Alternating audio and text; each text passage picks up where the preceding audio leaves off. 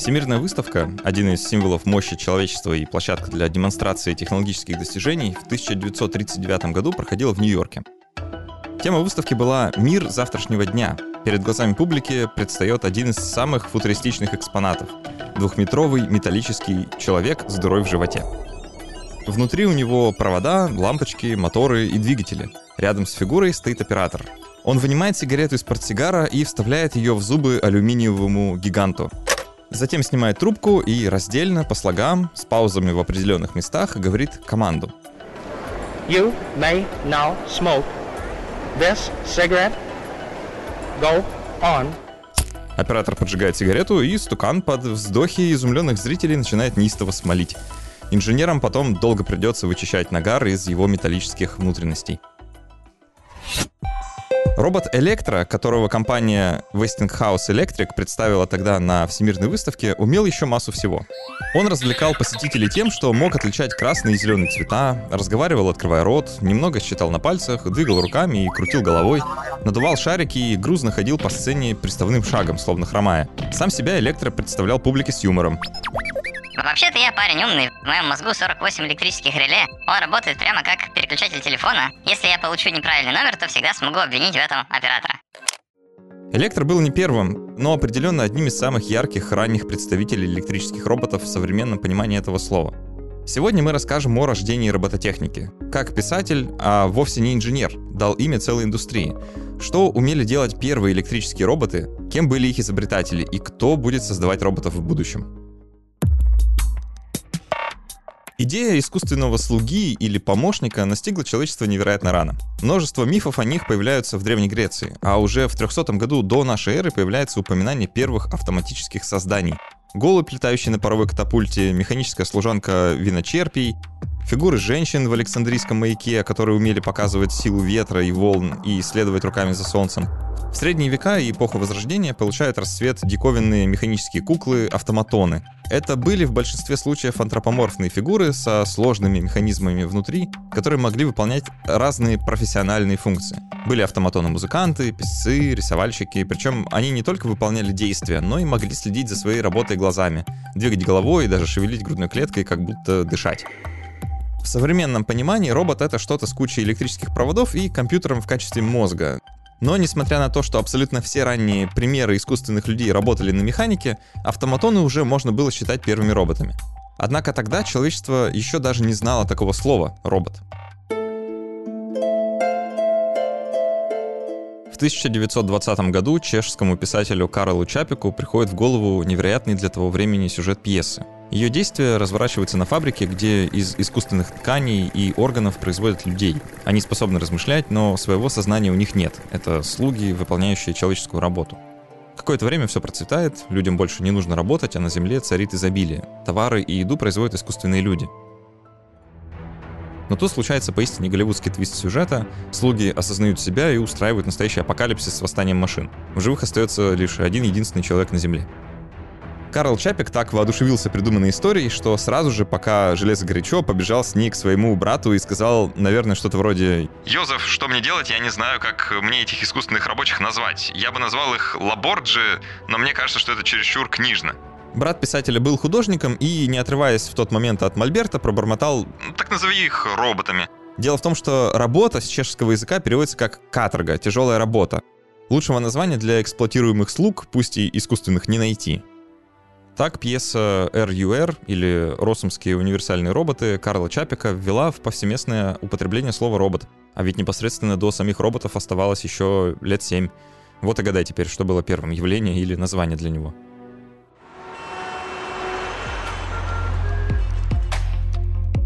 Ревущие 20-е. Промышленная революция позволила людям приручить электричество. Теперь машины могли приводиться в действие электричеством.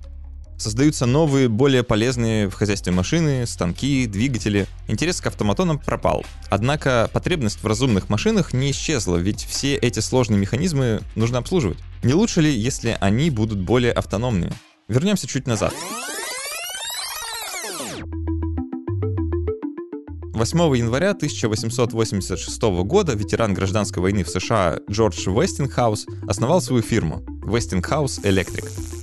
Джордж с юности был заядлым изобретателем. Он даже бросил учебу ради этого, ему просто было неинтересно. Зато ему было интересно электричество и бизнес. В итоге фирма Westinghouse Electric стала активно развивать электрическую инфраструктуру по всей территории штатов и производила электростанции, турбины, генераторы, двигатели и распределительные устройства для передачи и использования электроэнергии. В какой-то момент Westinghouse даже стала прямым конкурентом компании Томаса Эдисона. У Джорджа Вестинхауса работали лучшие инженеры, среди них Никола Тесла собственной персоной и Берта Ламе, которая считается первой американкой, получившей высшее образование в области инженерии. А уже во втором десятилетии 20 века среди инженеров в компании работал еще один бросивший школу самоучка Рой Уинсли — до того, как попасть в Westinghouse, днем он подрабатывал помощником электрика, а по ночам паял контакты за своим кухонным столом. А потом решил доказать, что он может конкурировать с образованными инженерами, пришел в Westinghouse Electric и предложил им поработать месяц совершенно бесплатно. Они его наняли, но отправили на какую-то не всем интересную работу, которая включала в себя поиск способа отправки сигналов на удаленные коммутационные станции. И Уэнсли его нашел. 1927 году он повез в штаб на демонстрацию большую коробку с кучей проводов и механизмов. Принцип примерно как у центральной телефонной станции, которой в качестве абонентов подключены не люди, а звуковые реле. При поступлении на них сигналов определенной частоты реле срабатывают, исполняя ту или иную команду. Сам того не подозревая, Рой Уэнсли создал первого в мире электрического робота. Сотрудники компании увидели в этой коробке отличный инфоповод, ведь по сути такой передатчик входящих сигналов и исполнитель команд в одном предмете мог стать универсальным помощником по хозяйству. Поднимаете трубку, даете сигнал, получаете исполнение команды. Не похожим ли образом работает современная Алиса, к примеру? В газетах появились громкие заголовки. Механический слуга, решающий все хозяйственные проблемы века. Однако у самого устройства была проблема. Оно все еще выглядело как телефон и коробка с переключателями, которые сложно продать публике. Что же сделать, чтобы красиво упаковать продукт? Тогда-то Рой догадался взять прочный картон, вырезал из него фигурку, напоминающую человека, сделал ему шарнирные руки, смешную квадратную голову с прямоугольником вместо рта и носом шпилькой, и приделал эту фигурку к изобретению. Осталось дать творению имя. Так родился мистер Герберт Телевокс. И он произвел фурор. Оказывается, если наделить бездушную коробку человеческой внешностью и дать ей имя и личность, то это вызовет бурю симпатии у людей, а значит и продажи полетят вверх. В 1928 году начались гастроли по стране с представлением. Телевокс с греческого означает «далекий голос». Этим названием Рой Уэнсли хотел подчеркнуть основную способность своего прибора отвечать на голос, идущий издалека. Телевокса позиционировали как робота, который умеет отвечать на звонки. Рой брал телефонную трубку с аппарата около телевокса и издавал свисток. Ухом телевокса служил обыкновенный микрофон, который переводил звуковые колебания в электрические. Затем сигнал передавался на одно из чувствительных реле, срабатывающих на определенной частоте, подобно тому, как цепи радиоприемника могут быть настроены на заданную длину волны. В ответ на поданный сигнал Телевокс изумлял публику тем, что не двинув ни одним своим шарнирным суставом, он по команде пускает в ход вентиляторы и пылесосы, зажигает лампы в комнате, привет современным умным колонкам, открывает окна, закрывает двери. Разумеется, реле были подключены к специальным моторам, что приводили предметы в движение, а не сам робот. Он был чем-то вроде управляющей станции. То есть получается, что тон и количество подаваемых звуков и определяли то, какое механическое действие будет выполнено. Это и был язык первого робота. Харизматичного мистера Телевокса просто обожали. Так компания Westinghouse вступила на путь робототехники. Позже Рой Уэнсли придумал способ, как телевоксу отдавать команды не свистками, а настоящими человеческими словами. Теперь двери можно было открыть по команде «Сезам, откройся». Изобретатель видел огромный потенциал для своего прибора и был уверен, что он будет помогать людям по домохозяйству. Но, увы, в массовое производство мистера Герберта не запустили. Однако три машины все же заставили поработать, их использовали в Вашингтоне в качестве дежурных у бассейнов и водопроводных баков. Робот следил за уровнем воды в резервуарах и сообщал его звонящему оператору, а также по команде пускал в ход или останавливал насосы. Телевокс породил гигантскую волну. Роботов начали собирать другие компании из разных стран. Миру предстали Руперт Эрик, Вилли, Джордж, Робби и даже кубинец Макас. Позже, в 1931 году, Westinghouse представила младшего брата Телевокса, мистера Телелюкса. Принцип у него был такой же, но реле срабатывали не на звук, а на свет. Затем в Westinghouse сконструировали целую плеяду роботов. Телевоксу сделали подружку, Катрину Ван Телевокс, братьев, Вилли Вакалита и Растуса, а венцом их инженерного искусства стал робот Электро, с которым мы познакомили вас в начале выпуска. Электро был хоть и не особо-то полезным, зато, ну, очень впечатляющим роботом. В арсенале Электро было 26 разных трюков, а словарный запас составлял порядка 700 слов. Правда, все фразы были предзаписаны и воспроизводились по определенной команде. Кстати, фишку с курением компания взяла на вооружение, и с тех пор, по легенде, всех роботов компании конструировали заядлыми курильщиками. Здесь мы должны напомнить, что курение вредит вашему здоровью, мы против этого и за здоровый образ жизни. Управлялся электро голосовыми командами по схеме три слога, один слог, два слога. Он был настоящим любимцем публики и одним своим существованием отлично рекламировал продукцию компании Westinghouse Electric. В 1940 году, чтобы Электро не скучал, ему сделали четвероногого друга, собачку Спарка. Он умел совсем немного сидеть, вилять хвостом, догавкать, но все равно вместе они смотрелись милейше. И вместе гастролировали не только по выставкам, но и по больницам, развлекая детей. Электро успел даже сняться в Голливуде, после чего его разобрали и, как это часто бывает в таких историях, только чудом спасли от свалки. Судьба Спарка и вовсе неизвестна.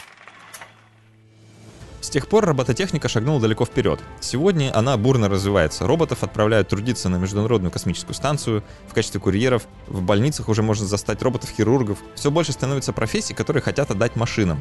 Консультант, промоутер, кассир, спасатель, фермер и масса других. Но прежде таких роботов нужно грамотно сконструировать.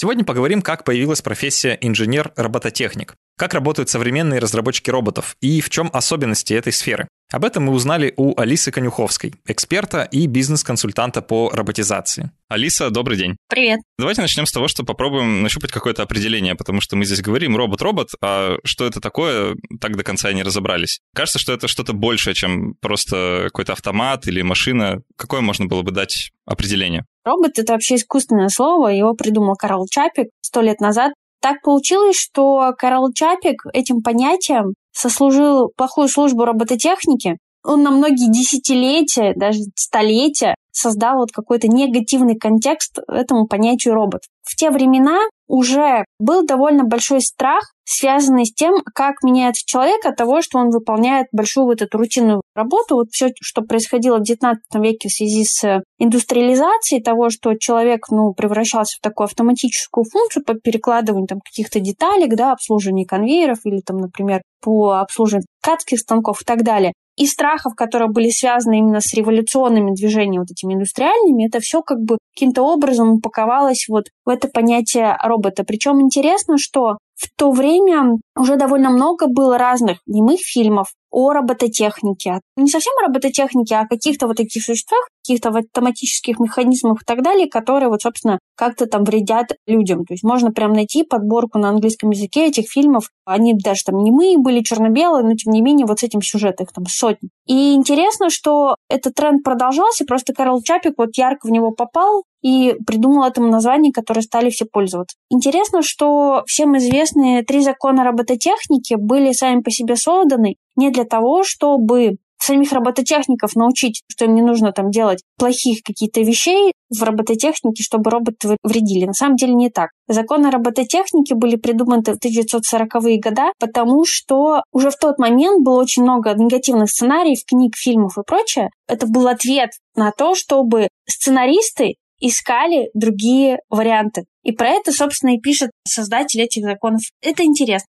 Я для слушателей поясню, что за три закона робототехники это очень известные законы, которые были сформулированы Айзеком Азимовым в рассказе «Хоровод» в 1942 году. Э, законы гласят, первое, робот не может причинить вред человеку или своим бездействием допустить, чтобы человеку был причинен вред. Второе, робот должен повиноваться всем приказам, которые дает человек, кроме тех случаев, когда эти приказы противоречат первому закону. И третье, робот должен заботиться о своей безопасности в той мере, в которой это не противоречит первому и второму законам.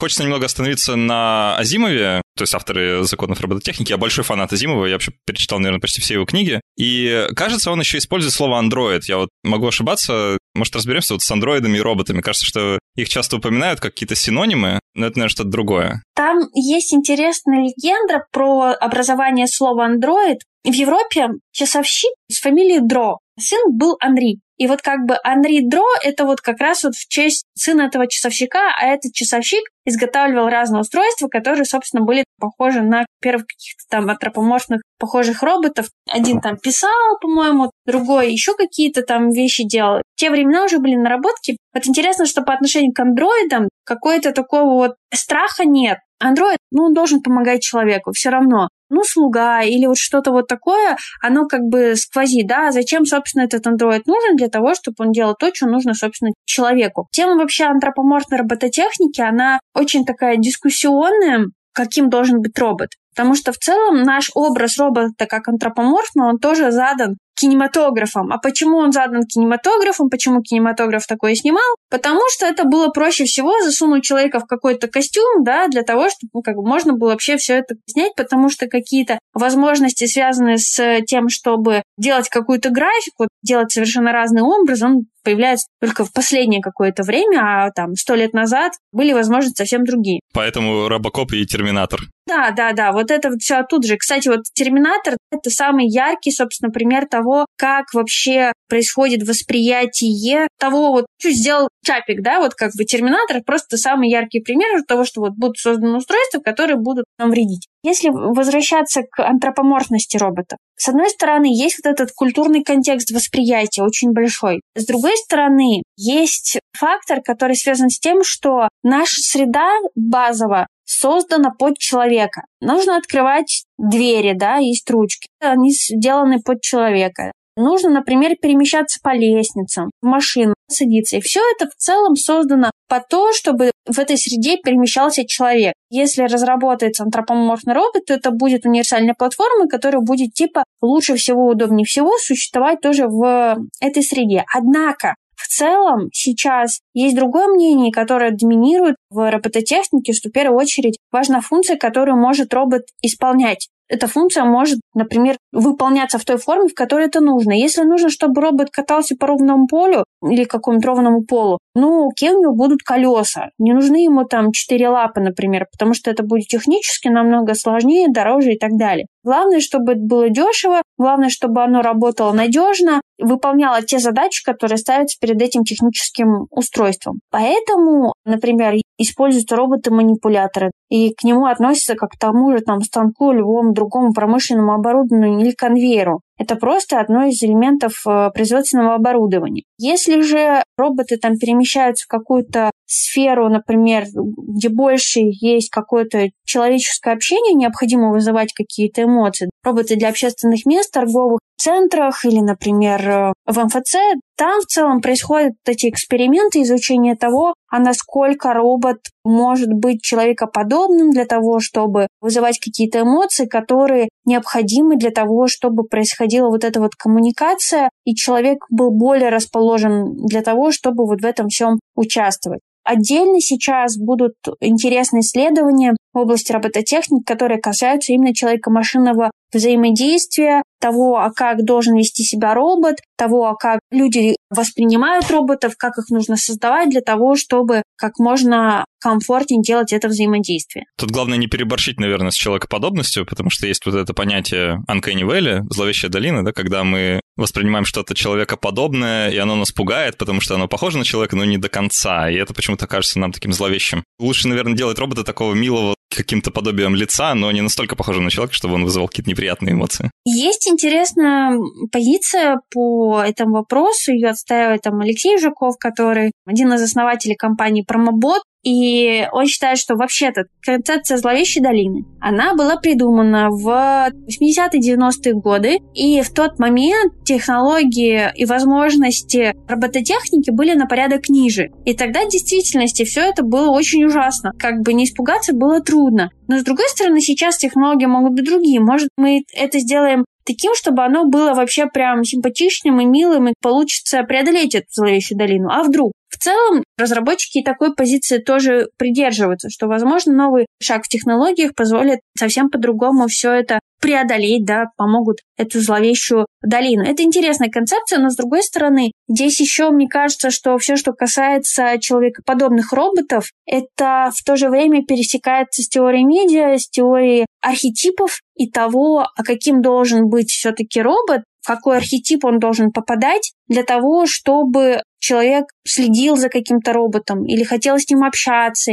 или в какой сценарий, в зависимости от образа робота, человек он попадает. Одна у него действия будут, если, например, он видит антропоморфного робота как какого-то умудренного старца, это будет одна позиция. Если это будет красивая девушка, это будет другая стратегия, другое отношение. Если, например, робот будет выглядеть как, например, маленький ребенок, то отношение будет совершенно другое, и поведение будет другое. И тогда, соответственно, будет э, хотеться, например, помочь чем-то этому роботу, простить ему, что он что-то там не понимает. С учетом того, как вообще развивается там искусственный интеллект, как развивается робототехника, в целом можно сказать, что не обязательно робот сейчас должен отвечать ожиданиям от него. Да, он может с чем-то не справляться, он может там что-то не понимать, он может быть не идеальным, потому что это все еще разработка какая-то. Соответственно, если, например, использовать образ какого-то там ребенка, то, возможно, это будет больше вызывать милоты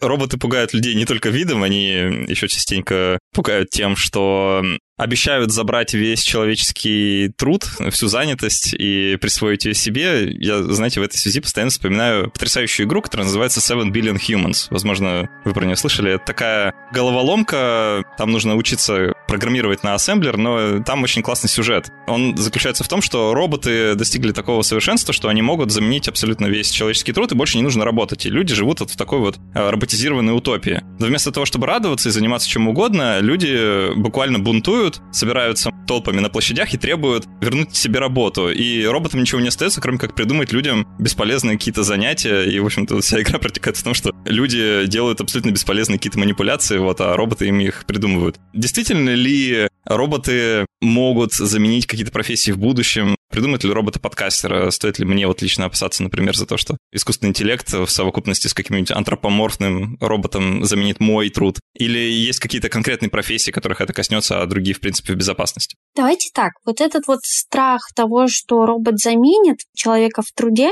он тоже связан с тем страхом роботов, которые вот мы первые обсуждали. И если вот в 20 веке и вообще в целом была большая опасность вот, человеческому, физическому выживанию. Это все воплотилось вот именно в страхе роботов, как угрозе именно физическому выживанию то сейчас в целом, до недавнего времени, конечно, но тем не менее, жизнь уже настолько как бы вроде устаканилась, и вот физическому выживанию ничего не угрожало, тем не менее, это привело к тому, что люди опасаются, что они потеряют какую-то вот свою социальную жизнь, у них будет социальная смерть при потере работы. Потому что когда человек теряет работу, он теряет доход, он теряет там свое какое-то окружение, какое-то свое самоощущение, и все это влияет на то, а как человек себя ощущает, и по сути, да, потеря работы, социальная смерть. И вот этот вот страх робота, который несет какую-то опасность, не физическую, а теперь а социальную, она таким образом интересом трансформировалась. Причем реальная статистика показывает в самых там роботизированных каких-то отраслях, например, автопром, что с увеличением роботизации какой-то отрасли там увеличивается число занятых. Просто потому, что индустрия растет, ей нужно там развиваться, ну, условно. Предприятие внедрило роботов, оно стало эффективнее, за счет этого оно стало продавать дешевле, за счет этого оно стало продавать больше. Если продает больше, у него больше рынок, значит, надо как бы увеличивать производство. Если производство увеличивается, новые роботы устанавливаются, нанимаются новые люди. Как бы оно в целом в комплексе происходит. Еще есть статистика, например, связи безработицы и продаж роботов на американском рынке, что моменты, когда самые высокие продажи роботов, то ниже всего безработица. А когда безработица высокая, то продажи роботов низкие. Это связано с тем, что когда есть экономический подъем, есть деньги для того, чтобы как бы и людей нанимать, и роботов покупать. Но когда происходит экономический кризис, денег нет ни на роботов, ни на людей. И вот эти вот данные, они показывают, что другая совершенно связь от того, что мы там представляем, когда нам говорят об этом популярные СМИ. В действительности какие-то отчеты, которые говорят, вот потенциально столько-то профессий может быть автоматизировано, роботизировано. Но это не совсем профессия. Это какая-то часть деятельности в этой профессии может быть автоматизирована, которая является рутинной, которую можно, например, как-то помочь выполнять, используя какие-то инструменты. Но, тем не менее, чаще всего эта профессия, она может быть сложнее, чем просто та функция, которую мы хотим передать каким-то роботам или искусственному интеллекту. Если вот возвращаться к той истории, которую ты рассказал, я хочу добавить, что в действительности очень важно людям чувствовать себя нужными, да, и важно чувствовать, что они при деле каком-то. Сам вот этот вот процесс создания того, чтобы у людей были смыслы, чтобы они сами эти смыслы для себя создавали, или люди создавали какую-то работу для себя, потому что вот мне очень не нравится посыл того, что роботы заменяют людей. А что это? Почему именно роботы как бы в активном каком-то ключе, да, а люди в пассивном, и они как бы типа в страдательном каком-то таком положении. С чего это вообще? Как будто роботы сами пришли из ниоткуда и начали нас заменять, а не мы их придумали. Ну да, вообще-то решения роботизации принимают люди, вообще-то самих роботов создают люди. И вот эта как бы сама конструкция, она в корне неверна и создает из человека пассивного существа, которое вообще ничего не может сделать со своей жизнью. Он не принимает решения, он не несет ответственности, и как бы вот он его взяли как какую-то вещь, да, взяли и заменили. Но это не так. Вещью здесь является робот. Если как бы человек не может быть полезен, вопрос к человеку, а как он может создавать свою полезность для этого мира, для этого общества, как он там видит себя. И это как бы может быть другое какое-то осознание того, как человек может себе определять свою роль в этом мире, да, и что он может создавать, что он может делать. Это вообще другой подход к образованию в том числе. Тем не менее, здесь важно, что это все делают люди, это не роботы сами по себе. Насколько будет справедливо сказать, что роботизация будет сильно нарастать там, в ближайшие десятилетия два? Еще лет пять назад я с интересом узнавал там у знакомых, э, когда они купили робот-пылесоса, как он работает и что он делает. Сейчас я просто закатываю глаза, когда мне кто-то еще раз такое говорит. То есть это уже не удивляет совсем. И кажется, что роботов вокруг будет становиться все больше и больше.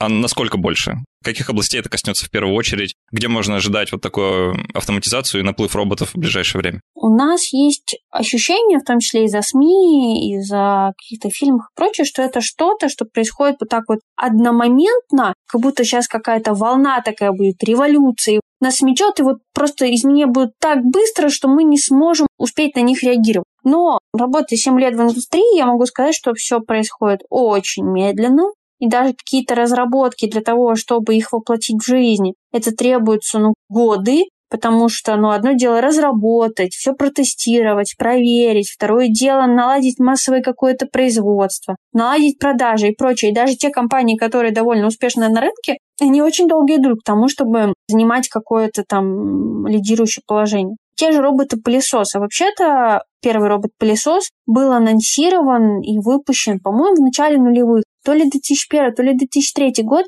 извините меня, ему уже 20 лет, ну, дедушка, ну, как бы, если так-то говорить в области робототехники. Так получается, что, а что, он в каждом доме, что ли? Не в каждом. И куча есть других производителей, но не скажешь, что это как бы сделало какую-то революцию того, как мы живем. Робот-пылесос перестал быть э, роботом, просто пылесос. Есть такая особенность, что когда технология какая-то становится обыденной, она перестает удивлять, она перестает быть условно роботом. Робот — это обычно что-то удивительное, новое. А когда оно как бы затирается в нашу обыденность, оно перестает быть роботом. Помните, у нас бабушки наши стирали в стиральных машинках, они называли робот стиральная машина. Где ж те роботы? Вот эти вот стиралки, стоят они там и как бы вообще не удивляют совершенно. А слово автомобиль. Авто, оно автоматически вообще-то двигается, то что лошади-то у него нет. И чё, что он авто? Нас это совсем уже как бы не удивляет, что он без лошади. Как бы нормально. Странно было бы, если он был с лошадью. Некоторые вещи очень медленно входят в нашу повседневность. Остается, конечно, вопрос, который очень важный, связан с тем, а как будет трансформироваться сам рынок труда. И здесь часто не учитывается, когда говорят о проблеме робототехники и рабочих мест, это связано с тем, что в целом происходят важные демографические изменения. Во-первых, как бы люди, которые занимали некоторую работу, которую привыкли они занимать, они постепенно заканчиваются, они выходят на пенсию и прочее. Молодые люди могут не хотеть заниматься этой работой, но попробуйте в Подмосковье найти доярку. Я, кстати, недавно, буквально вчера, смотрела на HeadHunter, сколько есть вакансий доярки по всей стране по-моему, меньше 30. Я не знаю, сколько, конечно, кандидатов на эту работу, но тем не менее, да, можно оценить, что происходит с рынком, вот как бы просто вот наблюдая за вакансиями. Есть многие профессии, на которые не хотят идти молодые люди. У нас уже сейчас э, предприятия страдают очень сильно от нехватки кадров, потому что на промышленные предприятия, вообще-то промпредприятие, это весь тот мир, который вокруг нас создается, да, все предметы, все здания, все-все-все, это создано на промпредприятии. А люди не хотят идти в этот сегмент работать. И это создает большую проблему того, кто будет этим заниматься, при условии, что это будет происходить дальше. И это не только у нас эта проблема есть. То же самое происходит в Европе, то же самое в Китае еще хуже, потому что от политики «одна семья, один ребенок» там очень большая нехватка, перекос идет и происходит старение населения. И вот эта вот задача того, что есть вот эти вот изменения демографические, социальные по отношению там, к работе, тому, какую работу кто хочет выполнять или кто не хочет выполнять, кто может, это все будет влиять на то, как будут внедряться технологии. Думали ли мы 10 лет назад, что каждому бизнесу или каждому второму бизнесу потребуется SMM-менеджер? Ну нет. С учетом нового какого-то технологического там витка, тоже будут те профессии, которые мы вообще не будем знать. Может быть, это будет скриптолог диалогов для роботов. Ну, откуда мы как бы знаем, да? Сейчас есть то скрипты пишет и при прогревы, да, для соцсетей, для продаж. Вот как раз про работу у меня последний вопрос. Просто мы в подкасте много говорим про профессии будущего, и сейчас оговорившись, что робототехника — это уже профессия сегодняшняя, а не какого-то отдаленного будущего. Вчерашнее мне хочется сказать, ей уже 50 лет. Это велосипед. Вот мне когда говорят, изобрести промышленного робота, ну отлично, это изобретение велосипеда. Его давно уже как бы придумали. Да, там есть как бы новый сегмент применения сервисной робототехники, там интересно, но вот пром-робот — это велосипед. Вы как бы умеете на нем ездить или не умеете? Нужно понимать, что производителей много, и нужно выдерживать конкуренцию. Но изобретать мало что можно. Я вот как раз об этом хотел спросить. Что нужно, чтобы уметь на этом велосипеде ездить? Потому что нас сейчас слушают, например, вот молодые люди, которые только сейчас э, входят на рынок труда или собираются в него входить и хотят связать свою жизнь с робототехникой. А какие вы, Алиса, как человек, который в индустрии разбирается, какие навыки вы посоветуете развивать или в какие направления стоит э, посмотреть внимательнее, чтобы быть на этом рынке востребованным? Ну, я посоветовала, конечно, следить за новостями робототехники. У нас есть YouTube-канал про роботов, всем советую подписаться. Мы там делаем обзоры как раз разных совершенно технологий, новостей, рассказываем про сами роботехнические компании, как они работают, как они создают роботов. Это может быть довольно интересно.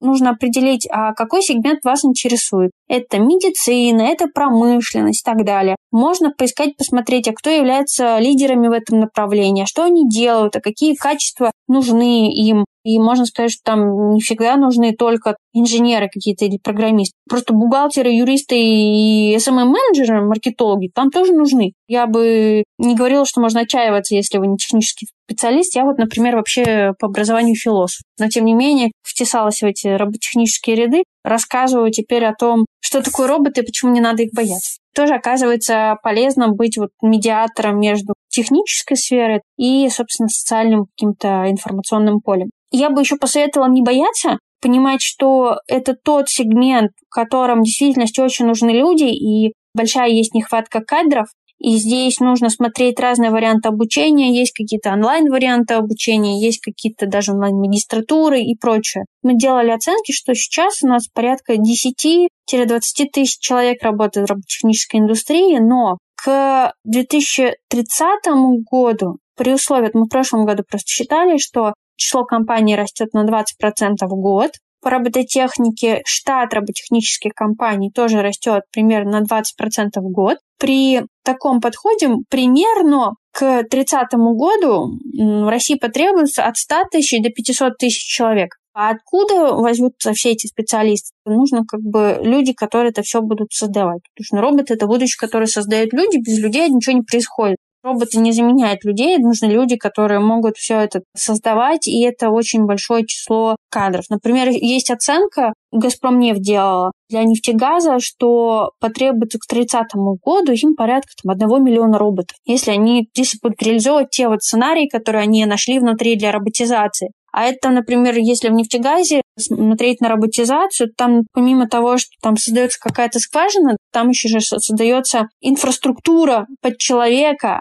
ну, от душа туалета до столовой, да, и там людей, которые все это должны обслуживать. Косты совершенно могут быть разные, если, например, делать автоматизированную, роботизированную задачу ее выполнения. Это меняет то, как э, создается инфраструктура. И еще хочу сказать, что у нас же в стране происходит очень большой тренд на то, что люди переезжают в города, у нас происходит до сих пор урбанизация, а что делать с той территорией, которая у нас есть? Да, насколько она использована? А как ее можно осваивать? Для нас это вообще как бы э, золотая жила. Вопрос в том, как бы в какой момент эту золотую жилу наконец начнут э, осваивать техническими способами. Возможно, человеку не нужно быть где-то в тайге, в морозе, там, минус 40, добывать какие-то полезные ископаемые. Возможно, это могут делать там технические устройства. Человек будет в более мягких каких-то условиях, в городской какой-то среде жить, а не выживать в сложных условиях. Для нас здесь очень много возможностей. Вопрос в том, насколько будет государственная какая-то политика, которая будет это все поддерживать, развивать и понимать весь тот потенциал, который может быть у этих технологий. Ну и сами люди, которым будет это все интересно, и они будут